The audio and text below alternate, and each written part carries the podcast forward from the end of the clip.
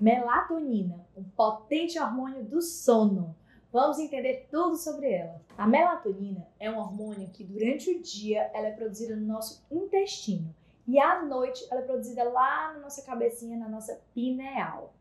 A melatonina ela tem seu papel principal e primordial à noite. Ela tem o seu pico ali por volta de 8, 9 horas da noite, que é quando ela aumenta bastante no nosso sangue para que a gente comece a entrar no processo de relaxamento para iniciar o sono. Melatonina é importantíssima na nossa indução do sono, assim como na manutenção do nosso sono. Então, ela acaba sendo muito responsável pelo um sono de maior qualidade, aquele sono reparador. Mas a melatonina não tem função só no sono. A melatonina também faz reparo celular. Ela também melhora a recuperação do nosso corpo. É como se a gente precisasse dela para resetar, para dar aquele restart para que a máquina volte a funcionar normalmente no outro dia. Se vocês não sabem, a gente está o tempo inteiro produzindo células cancerígenas no nosso corpo. E a melatonina é um dos hormônios que é bem responsável para que essa, essas células cancerígenas elas sejam destruídas, principalmente durante o sono. Esse hormônio extremamente importante no sono, que é a melatonina, ela tem um declínio ali a partir dos 40 anos. É por isso que muita gente se queixa de que não consegue mais dormir tão bem ou que tem falta de sono, principalmente a partir dos 40 anos. Então, são pessoas que se queixam mais de dificuldade de iniciar o sono. Existem alguns fatores que atrapalham a produção dessa melatonina e aí a gente tem que levar em consideração e observar que são extremamente importantes para que a gente consiga reverter esse quadro e tenha uma boa produção de melatonina. Uma das atitudes que mais diminui a produção de melatonina, que mais altera essa produção, são as luzes de LED. Sabe essa luz azul que a gente às vezes nem enxerga como azul, mas é a luz que tem no celular? Essa luz, ela bloqueia a nossa produção de melatonina pela pineal.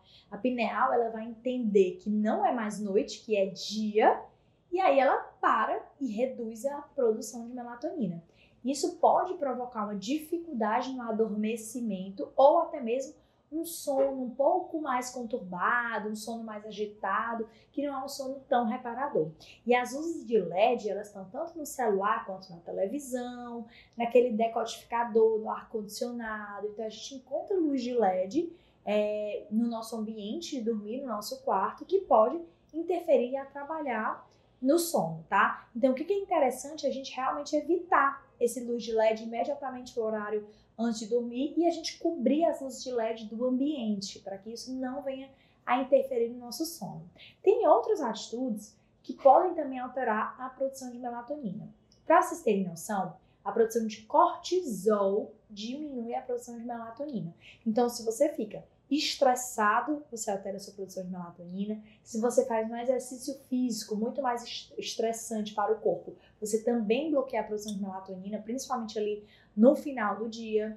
É, a produção de adrenalina também altera a produção de melatonina. A adrenalina pode ser produzida tanto pelo exercício físico, quando você está agitado, o ambiente agitado, um pouco mais estressante, como até a ingesta de café, cafeína tá? Que pode aumentar a adrenalina. Então, tudo isso que aumenta a adrenalina pode alterar a produção dessa melatonina, que pode dificultar grandemente o seu sono.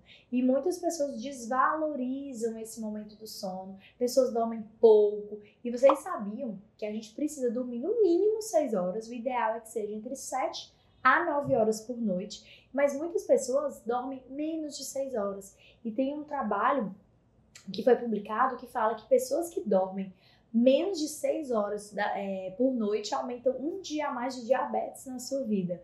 Então, é, é, algo que a gente tem que se preocupar, porque o sono, ele realmente é uma forma que o nosso corpo tem de reparar. Então, a gente passa o dia inteiro acaba inflamando o corpo, estressando, a gente passa o dia inteiro utilizando todas as células do nosso corpo e durante o sono é a hora que o nosso corpo precisa recuperar, baixar a frequência cardíaca, baixar a temperatura corporal, baixar a pressão sanguínea, baixar as nossas funções cerebrais, tá? E tudo isso requer este hormônio chamado melatonina.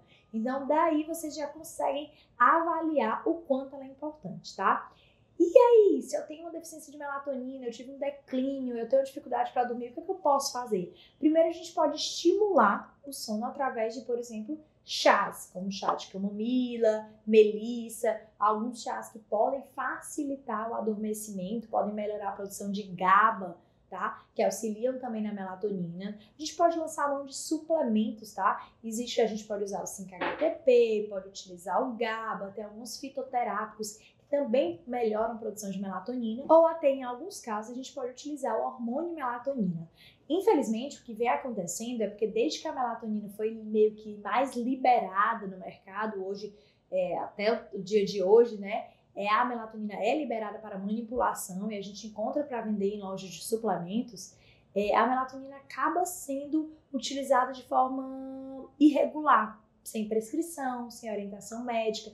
Nos Estados Unidos a gente encontra diversas marcas para vender e as pessoas acabam levando ela não como hormônio, mas como um suplemento simples. E as pessoas têm cada vez utilizado melatonina, mais vezes melatonina sem a prescrição e uma real indicação.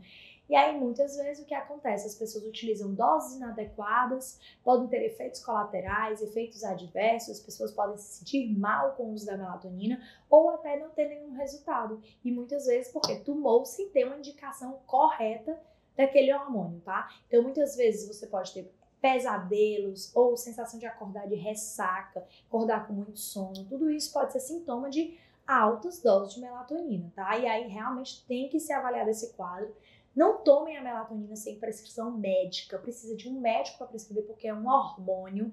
Então, realmente precisa haver uma indicação para que seja utilizada a melatonina. E, óbvio, as doses não precisam ser doses exageradas, como as pessoas vêm tomando hoje em dia, doses extremamente altas que geram vários efeitos colaterais e podem até atrapalhar a função de outros hormônios, tá?